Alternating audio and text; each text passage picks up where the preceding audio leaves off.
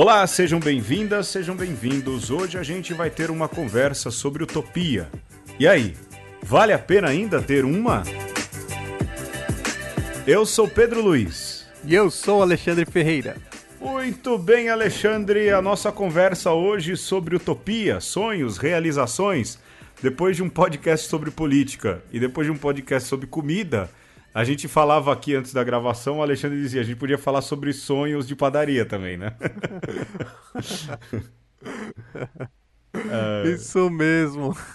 Dá para juntar as duas coisas, política e culinária, e dá o quê? Dá sonho. sonho de... e, e, eu, olha, ficaria três horas falando tranquilamente sobre sonho de padaria, sobre modelos, gostos, onde acha os melhores Peraí, deixa, deixa dessa... eu jogar uma, uma polêmica para você. Sonho com ah. recheio de creme de doce de leite, com recheio de chocolate, tá valendo?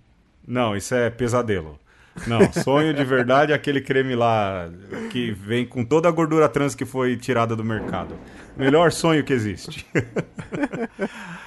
Muito bem, Alexandre. A gente vai falar de utopia e como isso ainda vale a pena mesmo que os outros tenham colocado uma negatividade nessa palavra. Mas deixa isso mais para frente. Hoje a gente tem um joguinho novo. O jogo é meu, Alexandre. Ah, dá até medo quando você vem com esses jogo novo. Vamos lá, vamos ver o que, que tem aí. É, vamos lá. Olha, eu, você sabe que esses dias eu estava lendo é, quais são as, os idiomas mais parecidos com o português, né? Que tem ali uhum. raiz latina. É, é. E fala, lógico, do francês, do italiano, é, fala também do. É, é, é, vai, francês, italiano, espanhol. Catalão. E, e, fala de outros. Catalão. E fala de outros idiomas que têm raiz latina que se parecem com o português. E entre eles eu descobri que o romeno parece com a língua portuguesa, né? E aí Sim. eu comecei a pesquisar e por isso eu pensei nesse jogo aqui, que é o quê? É, documentos da igreja em romeno. Ai, é... meu Deus. eu, vou, eu vou explicar como é que é. é Para você que ouve de fora, a igreja sempre tem documentos, tratados teológicos e tudo mais. Geralmente os papas soltam bastante as chamadas encíclicas. E eu coloquei umas aqui que a gente conhece em latim, né? Por causa dos temas em latim e traduzir elas para o traduzir elas para o romeno. Então eu entrei aqui no, no Google Translator, coloquei o tá nome tá delas bom. em latim, aí do latim eu coloquei para o romeno e eu vou falar o nome em romeno e você vai tentar me dizer que encíclica é essa. e mais do que isso, mesmo que não seja alguma que você conheça, você vai tentar dar um sentido para essa encíclica. Pode ser não? É, eu vou dar um nome, vou dar uma tradução e vou é, dizer do que trata. Do que se trata, exatamente. E aí depois eu falo Muito se você acertou ou não. E vale Muito paçoca. Bom. Se você Muito acerta, se você acerta, eu lhe pago paçoca. A gente faz tempo que não aposta paçoca. E se você não acertar, a paçoca vai para mim, beleza?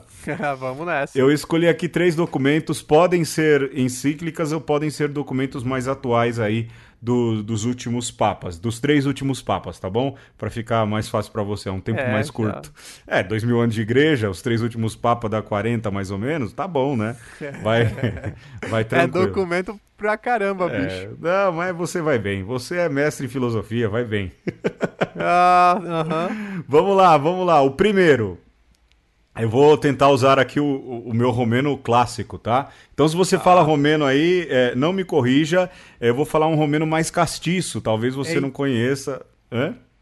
Só para aproveitar e mandar um beijo para as meninas que vendiam sorvete lá em Roma, que era romenas, que provavelmente está nos ouvindo. É, então fica aí a, a né, essa saudação. Um é. abraço para as vendedoras de sorvete romenas de Roma, então. Isso. Gente boa. Sabendo que a gente era padre, atendia melhor. É verdade. É, é verdade. Vamos lá. Então, em homenagem às romenas que vendem sorvete, o primeiro é, num bom romeno, Shimbare Politica. Shimbare Politica. Eita. Que documento é esse? Puxa vida. É. Difícil, hein? É difícil, difícil. Shimbare, é Shimbare, Shimbare Politica. Ué, você pode chutar pelo. Se você não consegue adivinhar aqui qual é o, o, o documento, de alguma hum. maneira você pode falar sobre o sentido que seria uma encíclica em romeno chamada Chimbare Politica. é. Eu vou chutar totalmente que não ah. me vem nada à cabeça com nenhuma encíclica que se relacione, que se relacione direto a esse tema. Ah. É, de repente. É famosa, hein? É uma encíclica bem famosa. Porque um é pouco ela, ela inaugurou tendência. Olha... Ih, já falei demais, já falei demais, vai. Chimbare Política. ah. Só um detalhe, o política é, talvez facilite sua compreensão, Alexandre. No A do política é como se tivesse um acento circunflexo para cima. Talvez agora faça você entender. É, agora eu Nossa. acho que você entende melhor. Claro. É porque esse A ele é um A mais estendido, é política. Exato. Vamos lá, é. Alexandre, para de enrolar e me diz, Chimbare política. Fala sobre o que essa encíclica? Esta encíclica deve ser do Papa João Paulo II ah. e deve ser uma encíclica social ah. falando da importância da, da igreja não se envolver com partidos políticos. Ah, e tem essa encíclica então? É, deve ter. Chimbari menos... quer dizer o que então? Cai fora? Chimbari é cuidado. Cuidado com a cuidado política. Cuidado com a política. Ah, tá. Escrita por João Paulo II, imagina mais ou menos a época, acho que um, um pouco ah, de data.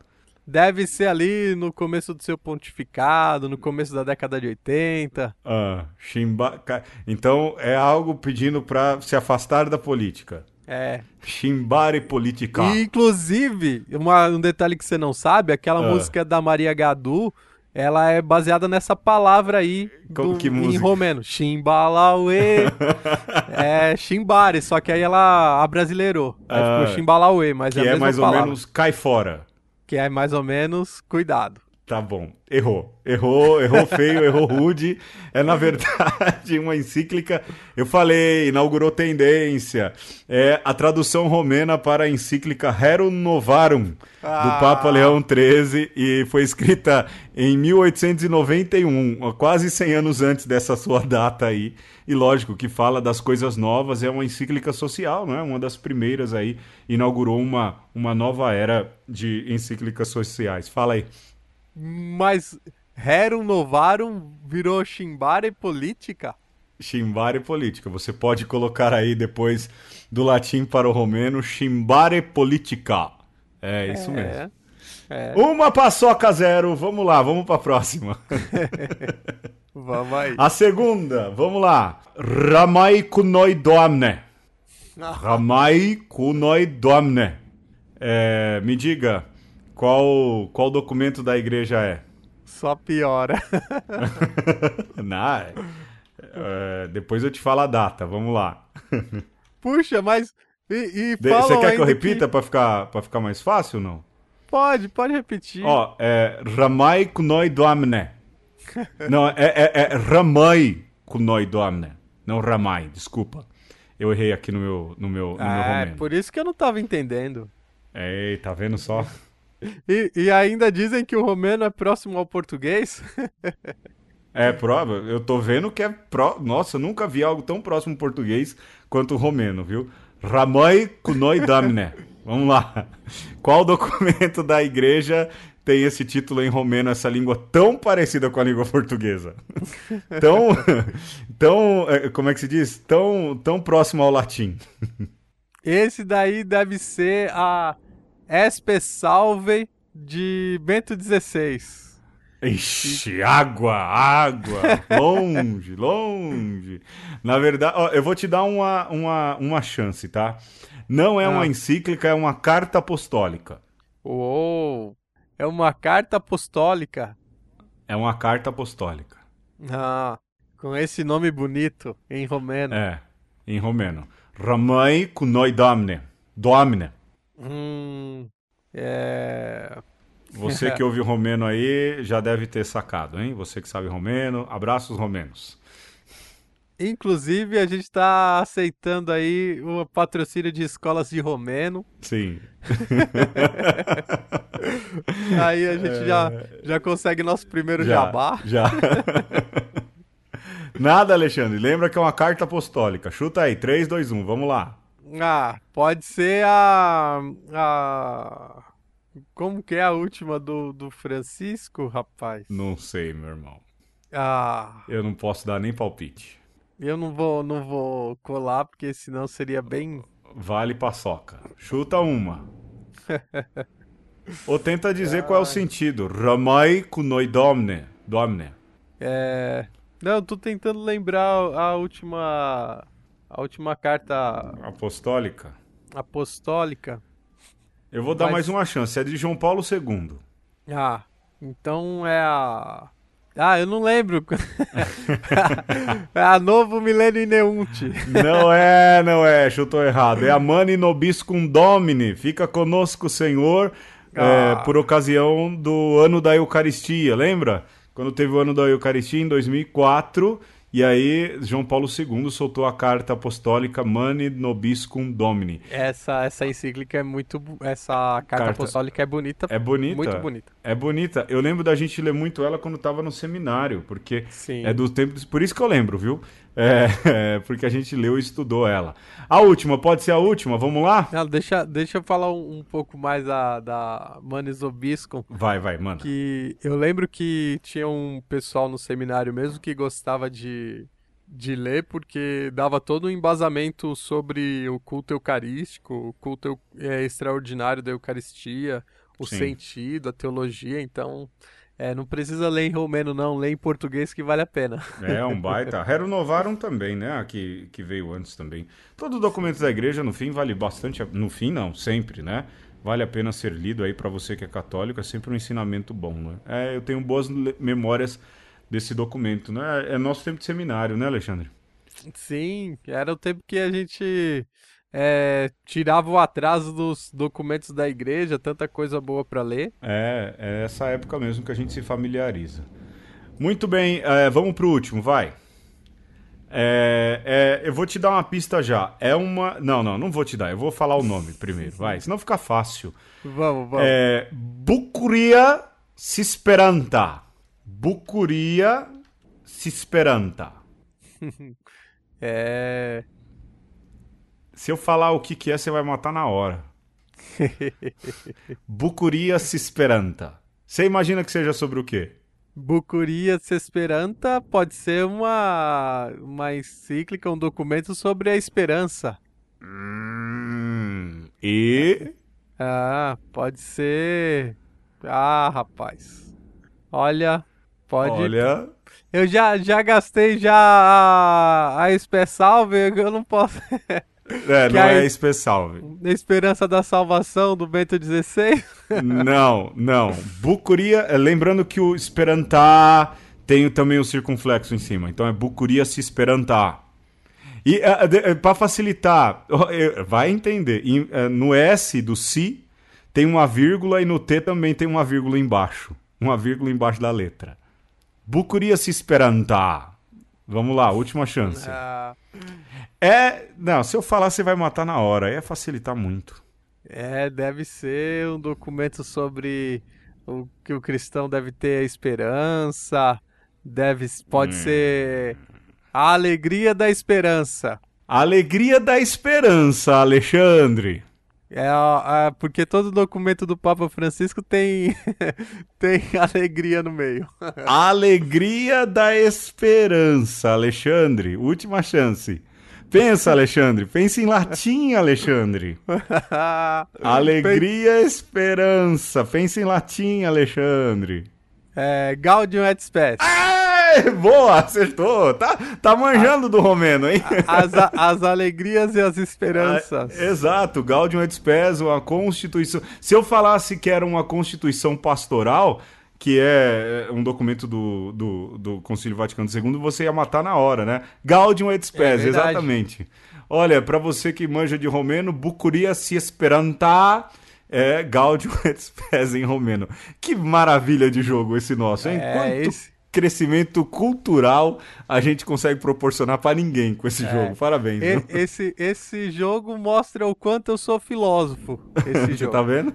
Porque é, mostra vai... a minha ignorância total em romeno e a minha ignorância dos documentos da igreja ao mesmo tempo.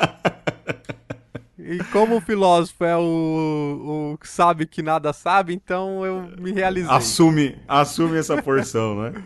Olha, 2 a 1 um, duas paçocas, eu, te, é, eu te, te entrego depois. Você me deve um. Você me deve duas, eu te devo uma. Parabéns, a gente agora vai pro tema. Vamos pro tema, Alexandre. Chega de. de é graça. melhor. Vamos pro tema.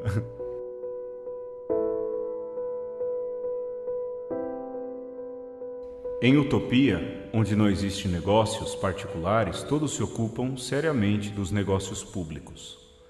Nos dois casos, as pessoas estão corretas em agir de modo como agem.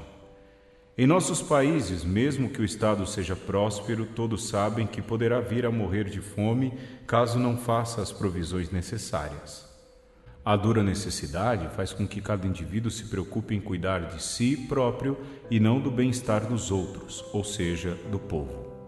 Todavia, em utopia, onde tudo é comum a todos, uma vez tomadas as medidas necessárias para que os celeiros públicos estejam cheios, ninguém receia que lhe falte o necessário. A distribuição dos bens simplesmente não é um problema em utopia, onde não se vê nem pobre nem mendigo. E, Embora ninguém tenha nada de seu, todos são ricos.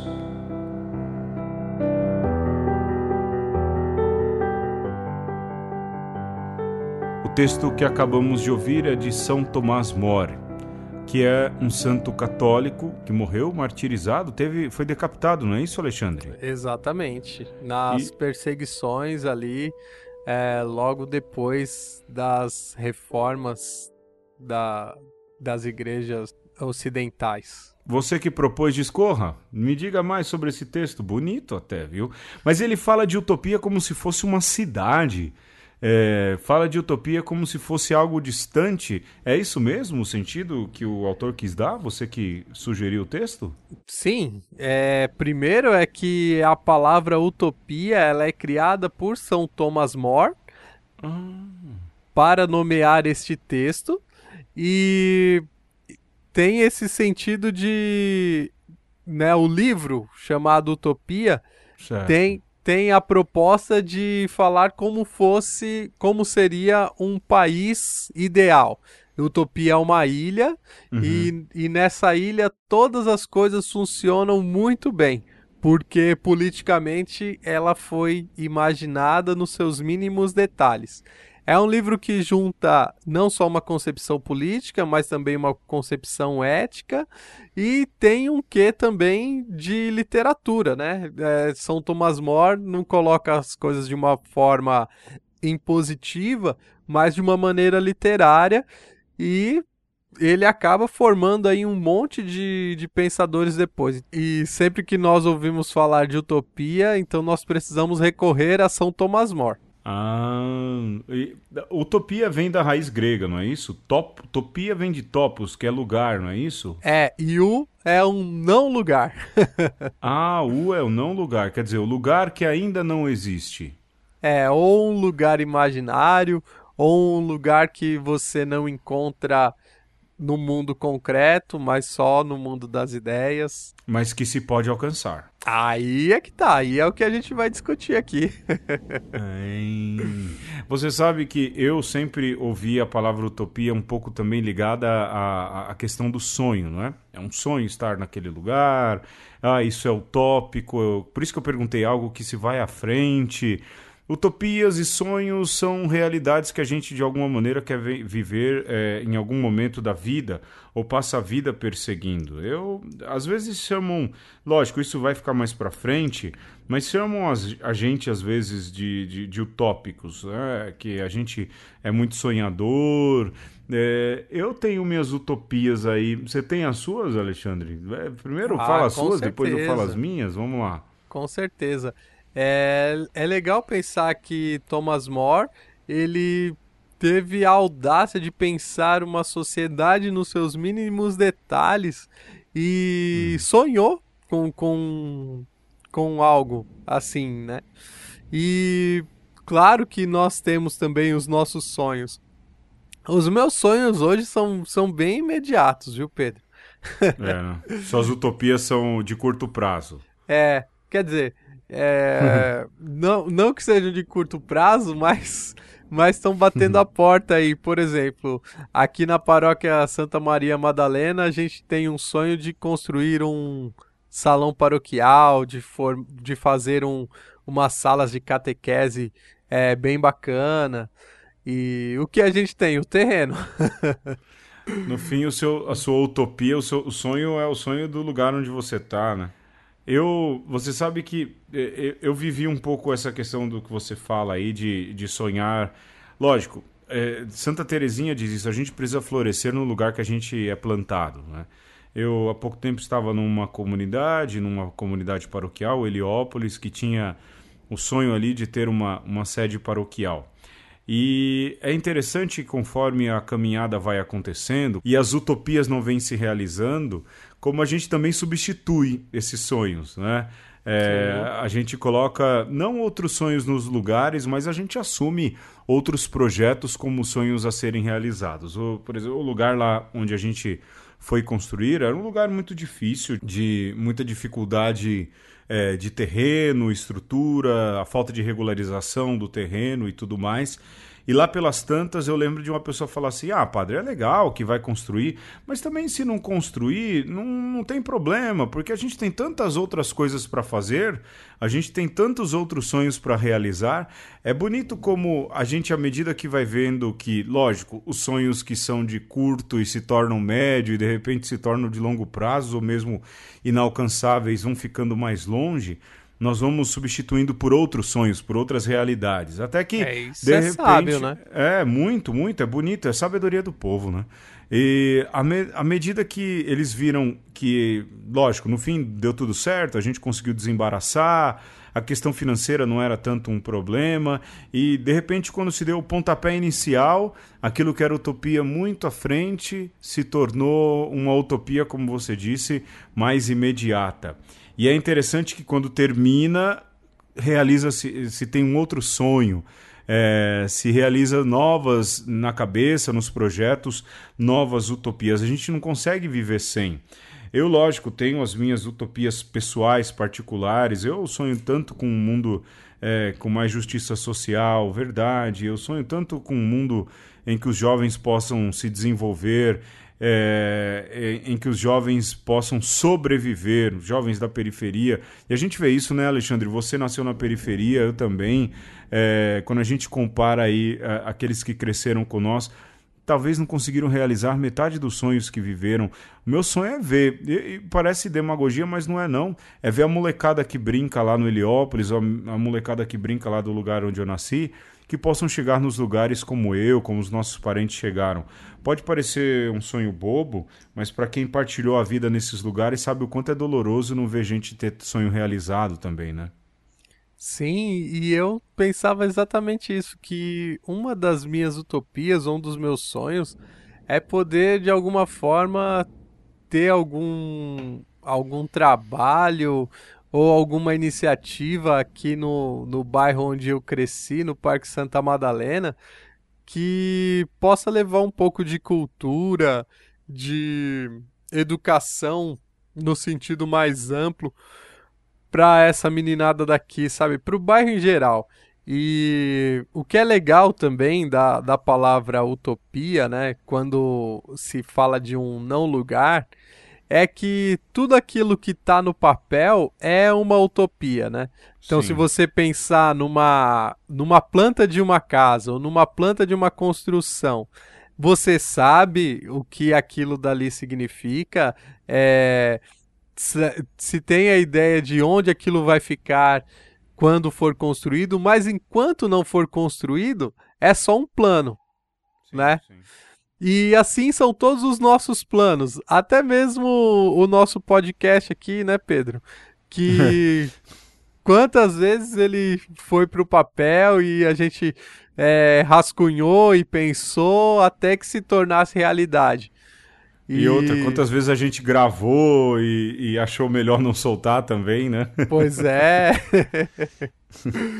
e... Os programas proibidos. Um dia, quem sabe, a gente cria um Patreon e.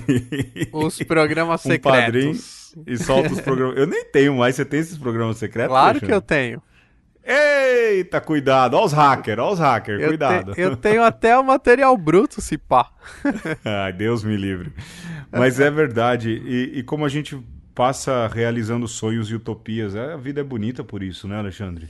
E é interessante como as coisas, para existirem, elas precisam estar antes num plano utópico. É, ou pelo menos as coisas que nós pensamos é, as coisas mais elaboradas. Porque ou são é, planejadas ou acontecem de maneira espontânea. Então, tudo aquilo que para nós tem um valor, tem um significado e precisou de elaboração, um dia já foi utópico.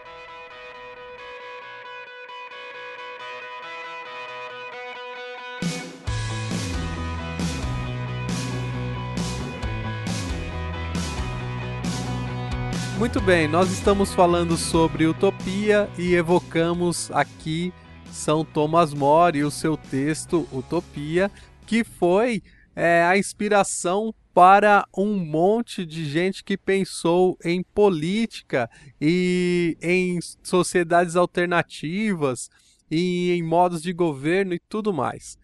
E é interessante como isso acabou se tornando praticamente um ramo do conhecimento.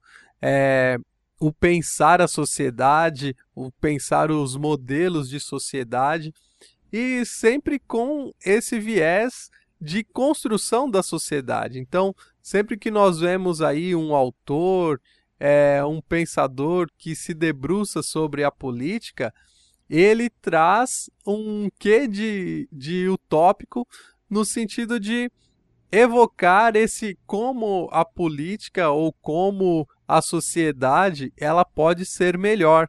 E isso é positivo, né, Pedro? Independente de você concordar totalmente com um determinado autor, você pensar a sociedade e pensar como ela pode melhorar é de suma importância para que de fato ela melhore. Sem dúvidas. É, eu tô lendo aquele O Capital do Século XXI. Não sei se você já viu esse livro, não sei se alguém ouve aí já ouviu esse livro, que é um pouco é, de, um, de, um, economista chamado Thomas Piketty, e ele tenta fazer ali uma releitura é, do livro O Capital, do Karl Marx, né? Pronto, agora aguenta, hein? Citei o nome maldito, hein? Não pode Anatema falar esse nome. Padre mesmo? Não pode? Anátema, pronto. Padre, imagina falar o nome desse? Fala o nome do diabo que é melhor. É, mas a gente precisa saber do que se trata.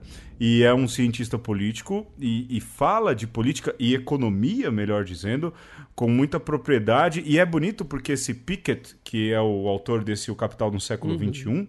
aliás, ontem eu estava com esse livro na mão e uma pessoa, nossa, o senhor está lendo O Capital?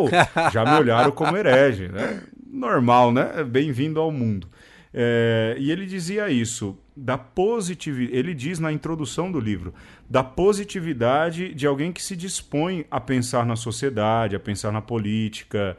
É, e de que, mesmo às vezes com limitações, erros de pesquisa, é, e até mesmo, vamos assim dizer, instrumentalizações de quem escreve, é, ou mesmo as insuficiências de pesquisa, ainda assim há essa positividade. Vai bem. É, você está lendo esse livro ou não? Não, esse daí eu passei não. batido. Tá igual, viu? Assim, modo de dizer. Mas é, é bonito enxergar as coisas através dessa positividade.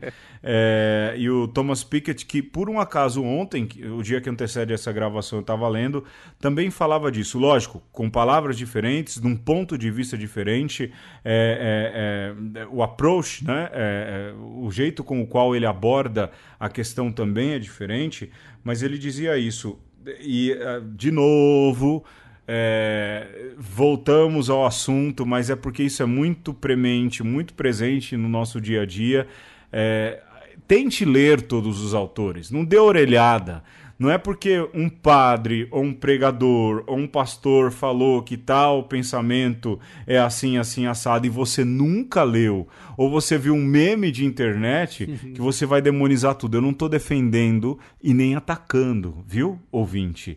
Mas eu estou falando que tudo precisa ser lido, tudo precisa ser analisado, tudo precisa ser levado em conta o contexto. E dentro dessas utopias de política e sociedade, Cada autor tem uma visão particular e uma solução a, ter, a ser dada. O importante é ler. Lembra, o Alexandre, do padre Kumaru, que falava pra gente que a gente tinha que ler até que nem que fosse rótulo de shampoo? É verdade. É, é, ele falava, leiam, leiam, vocês têm que ler tudo, nem que seja o rótulo de shampoo. E de vez em quando eu leio mesmo, fico lá lendo. Grande. Né, o Lanolina, grande padre Kumaru. Grande diretor grande espiritual, grande... É... Ele dava. O padre Comarão era um padre que ia no seminário, toda vez que ele ia, ele fazia questão de dar uma causada, né? Sim. É, e, e, e, de alguma maneira suscitar em nós os ânimos.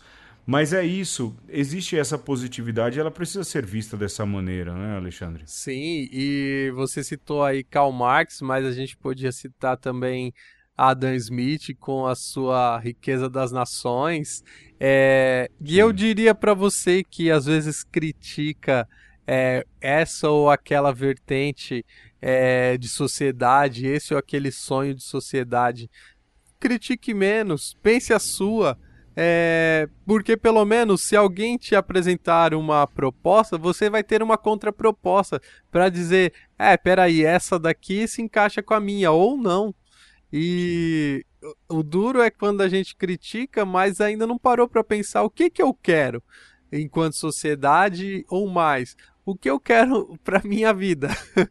Porque a utopia é, da de Thomas More, pelo menos, ela não é só uma proposta de sociedade, é uma proposta também de ser humano, porque para você construir, construir uma sociedade, você primeiro tem que ter um humano utópico, que ele chamava de utopienses, aqueles que uhum. moravam uhum. em utopia. Em utopia.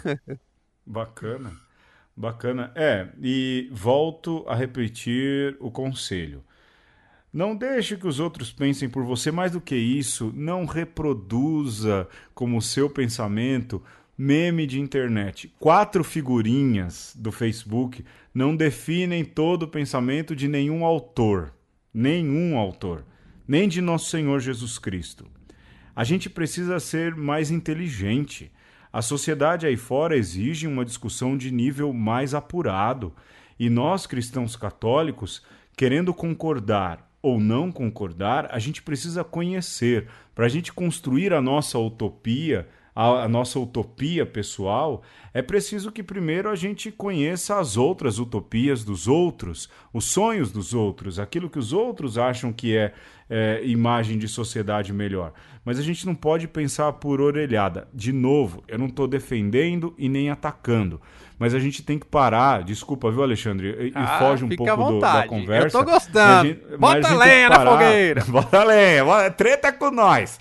é, a gente tem que parar de ser mero repetidor de pensamento dos outros.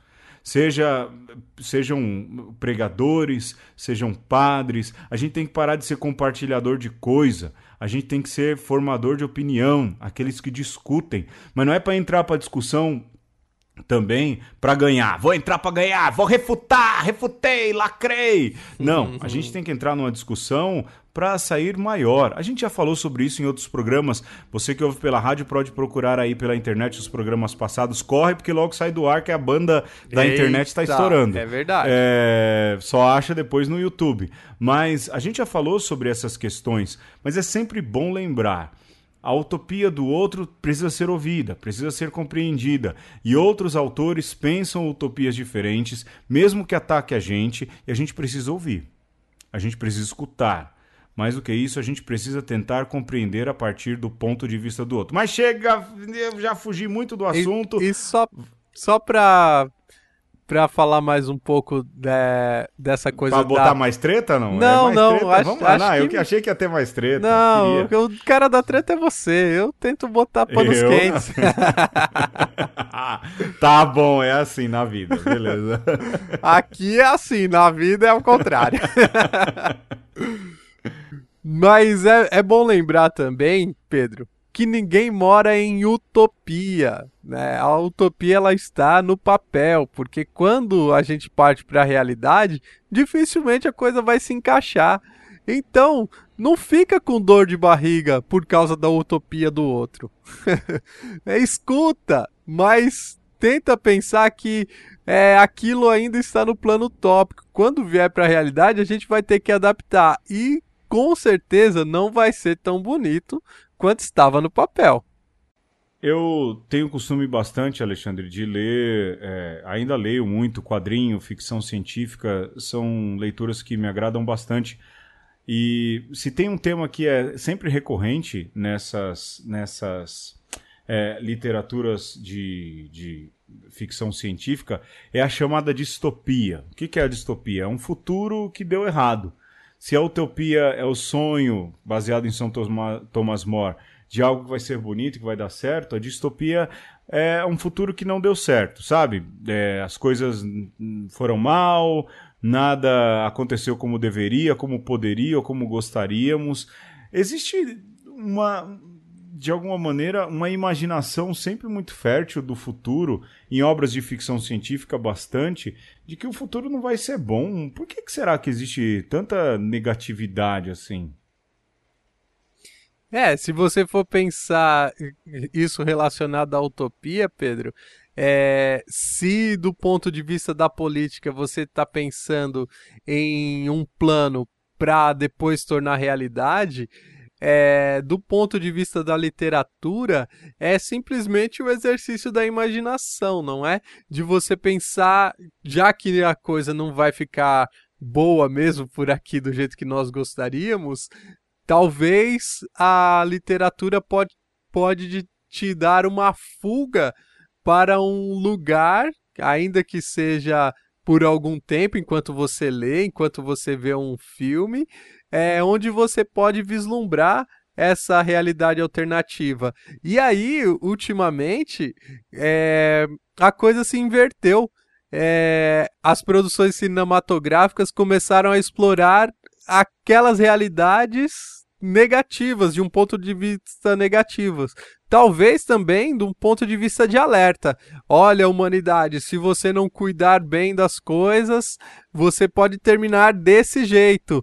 Então, as distopias servem para nós como um alerta, também como um exercício de imaginação, mas também nesse sentido de nós olharmos a nossa realidade e ver para onde nós estamos levando ela, né? É, mal e porcamente falando, você acha que, é, vai, do ponto de vista de obra literária, soa um pouco como profetismo, né? Não no sentido de se olhar para o futuro, de adivinhar o futuro, mas dizer, olha, se continuar é, desse sim. jeito. É, Isaías é assim, a maioria dos profetas olha é o que assim, te né? aguarda. É, olha, sim, um se continuar disso. assim, olha o que que vem, não é? É, é interessante você talvez encarar a distopia como um, um vaticínio, é, mesmo que seja literário e de gente que não crê, em relação àquilo que pode ser um futuro se a coisa continuar desandada ou, ou descuidada do jeito que a gente vive hoje. É uma boa, né? Eu acho. Você viu aí que você acabou de fazer uma relação de Isaías com Walking Dead? Ah, é? Essas coisas só eu faço, e sem pensar e sem planejar. Isso pra você ver como Olha é que aí, funciona ó. a minha cabeça. Caramba!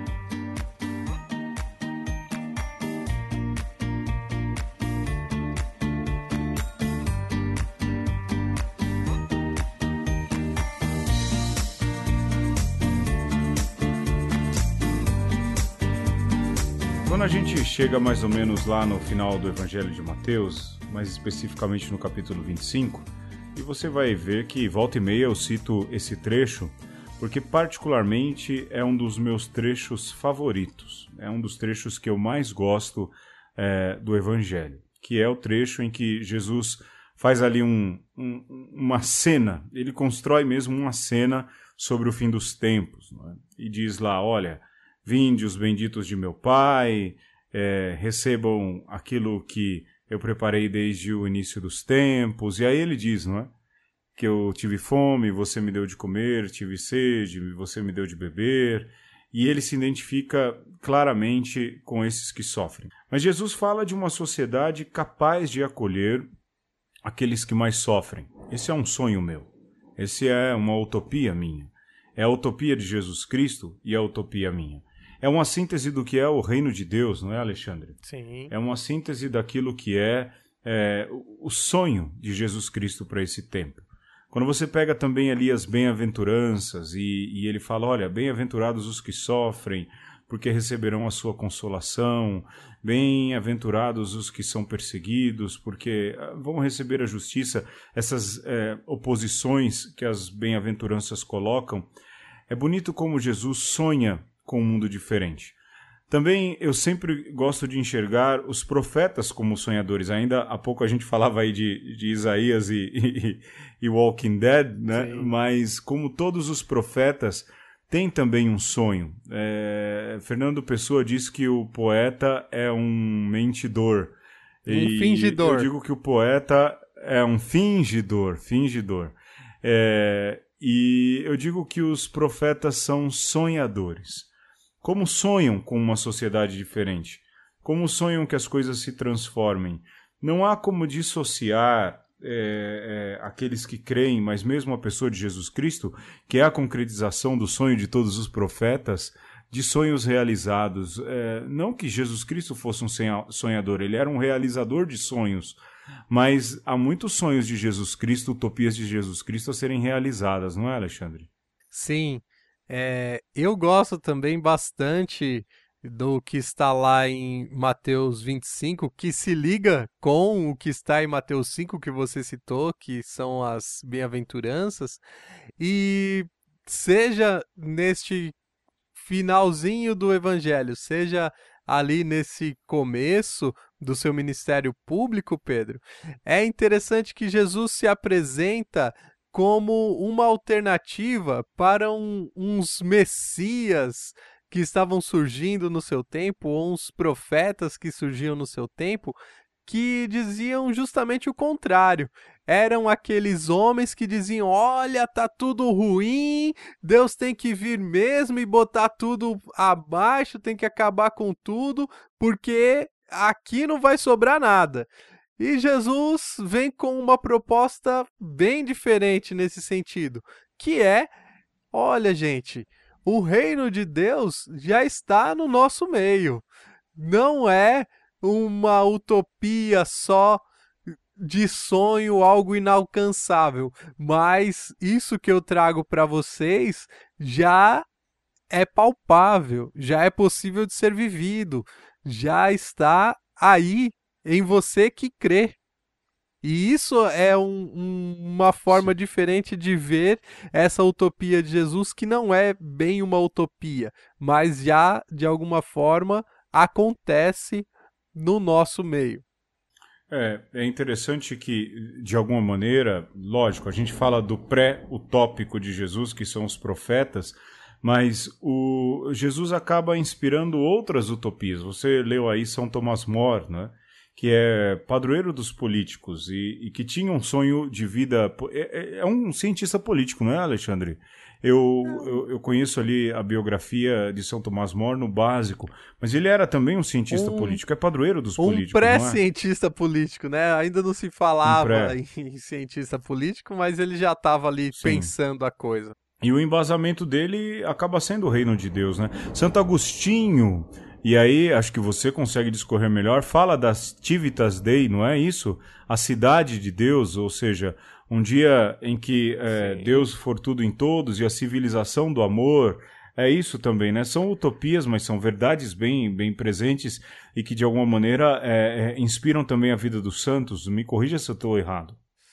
Então, é, mas em se tratando de Santo Agostinho, é uma visão bastante pessimista, porque ele propõe uma cidade de Deus justamente porque ele está olhando para a cidade dos homens e não está vendo muita solução. É o final ali do Império Romano, então tem todo um contexto que coloca Agostinho num ponto de vista bem pessimista com relação à humanidade e à civilização. Já Thomas More, ele está vindo de um período que é, é a chamada Idade Média para uma passagem para a Idade Moderna, onde se começam a ver as potencialidades, as capacidades do fazer humano. E vai começar dali algum tempo é, os comércios é, em âmbito internacional muito arrojados e também é, mais um pouco de tempo vai haver a industrialização. E o que São Thomas More mostra, sobretudo nesse tempo, nesse texto que nós estamos lendo, que é preciso uma sociedade onde se pense primeiro no bem-estar dos outros é, antes de pensar no seu bem-estar. E ele ainda fala assim: é, que um lugar onde não se vê pobre, onde não se vê mendigo, é um lugar onde ninguém precisa ser rico. Porque uhum. ainda que nada tenha, ainda que ninguém tenha nada de seu, ninguém é, passa fome, passa necessidade. E isso, sem dúvida nenhuma, está alicerçado em Jesus Cristo, né? Naqueles Sim. ditos de Jesus, olhai os lírios do campo, ou o que fizestes ao uhum. pequeno será feito a mim. Tudo isso Sim. se liga ao pensamento utópico, vamos dizer, de, de Jesus, no sentido de oferecer à humanidade uma proposta de existência, uma proposta de comunidade onde o individualismo e o egoísmo não vença, né, Pedro? É, a gente pega depois, logo é, é, após a ressurreição, quando você pega ali os trechos dos Atos dos Apóstolos, também ali é um retrato da comunidade no capítulo 4, né, que os cristãos tinham tudo em comum, é, colocavam tudo ali é, é, em comum, vem, o, o, que vendia ia para uma caixa, ou seja, era uma sociedade em que ninguém passava dificuldade e tudo era de todo mundo. O Papa Francisco dizia isso. Isso pode soar um pouco parecido com um discurso político comunista, socialista, mas é evangelho. É, é evangelho. Dom Helder Câmara há um discurso em que ele fala justamente da, da defesa dos pequenos, da defesa daqueles que mais sofrem, e lá pelas tantas ele dizem, é uma oração que ele faz a Nossa Senhora, ele dizem, podem dizer, né? Aquele jeito bonito de, de uhum. Dom Helder, podem dizer, Mariama, que isso é comunismo, mas isso é evangelho de Jesus Cristo a gente precisa tomar um pouco de cuidado é, é, justamente nesse tipo de, de desenho que se faz. Não é passando pano para ninguém, não. Mas vamos voltar às raízes, vamos voltar ao Evangelho. Qual era o projeto de Jesus Cristo? Qual é o discurso de Deus encarnado?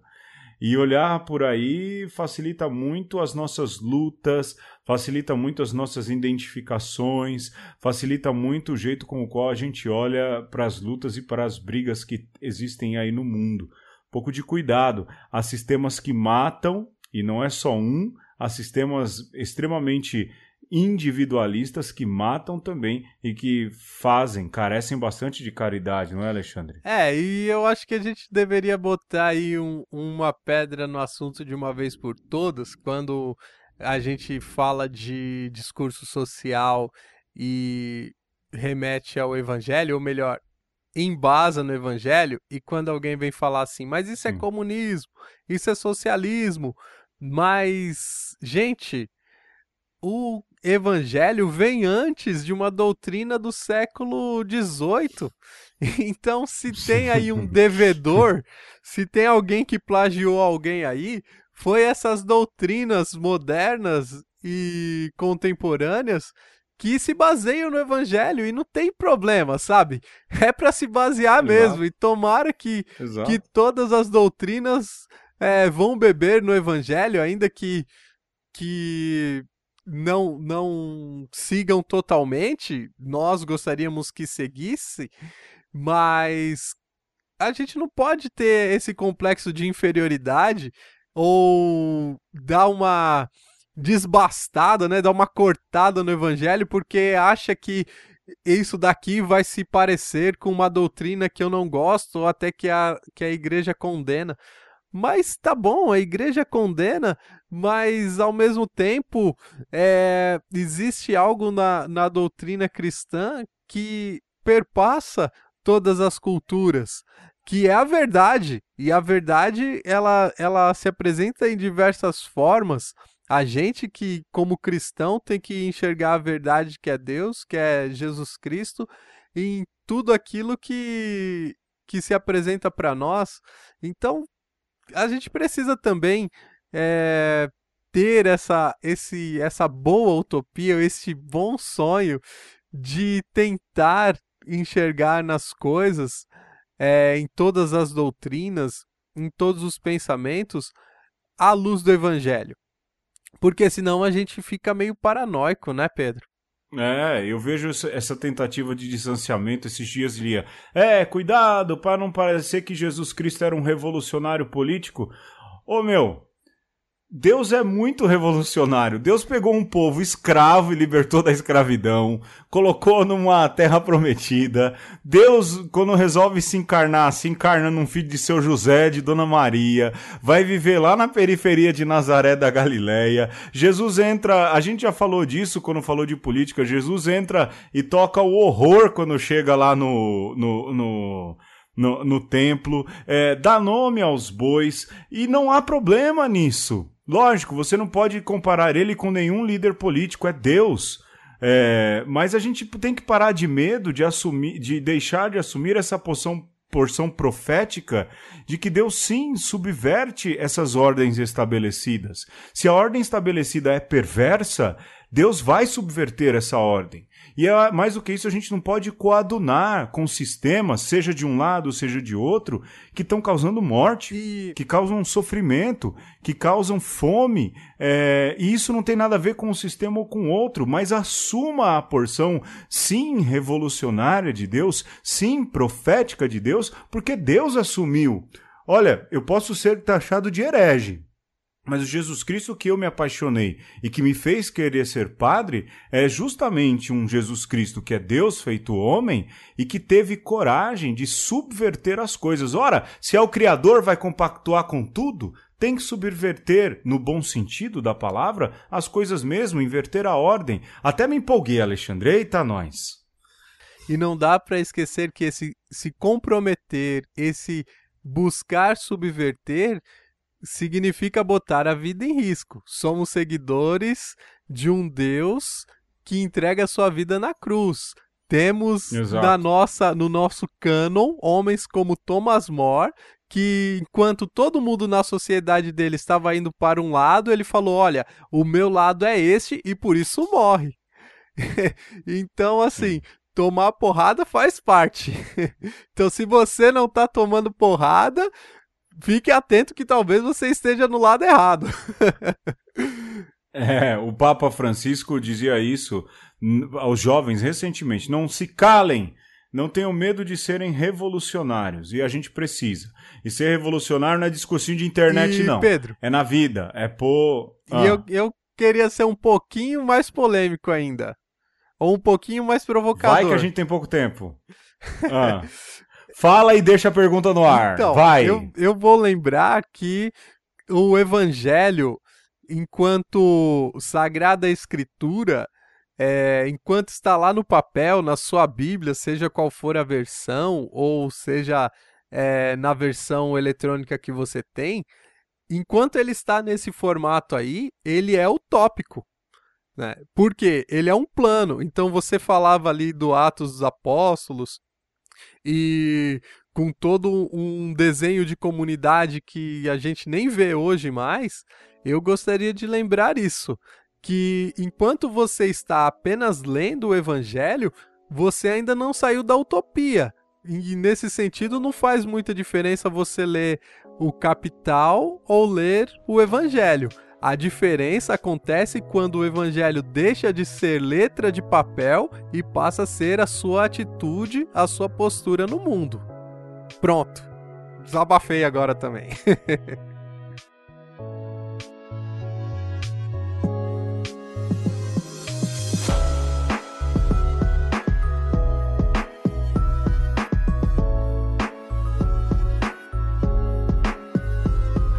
É isso aí, Alexandre. A gente começa de um jeito, termina de outro, de repente se empolga. Eu aqui do meu lado, é que o Alexandre grava de lá, eu gravo daqui, mas eu tava gesticulando, eu me sentia Dom Paulo Evaristo Arnes falando, Olha. sabe? Eu imagino que o Alexandre aí no final também. A cada programa, uma surpresa, nem a gente imaginava que ia terminar desse jeito. É assim mesmo, uma conversa que você ouviu primeiro na Rádio 9 de Julho e a gente agradece você também que ouve o programa no formato de podcast na internet. Eu fico por aqui agradecendo a sua audiência, de, agradecendo também a sua paciência. A gente se encontra na semana que vem. Tchau, Alexandre! Tchau, obrigado aí Pedro por mais essa conversa, todos que nos ouviram, lembrando que você pode mostrar também o seu ponto de vista, discordar de nós no conversa conosco gmail.com e queremos te dizer uma palavra aqui positiva. Trazemos o tema da utopia para que você mantenha aí a sua alegria e a sua esperança no alto. É para isso que Jesus nos chamou para segui-lo, para que nós sejamos pessoas sonhadoras, sonhadoras com um bem que se espalha por toda a terra, passando por nós. Até mais. Tchau. Eita, tchau cumprido. Fica com Deus. Tchau, tchau. Até mais.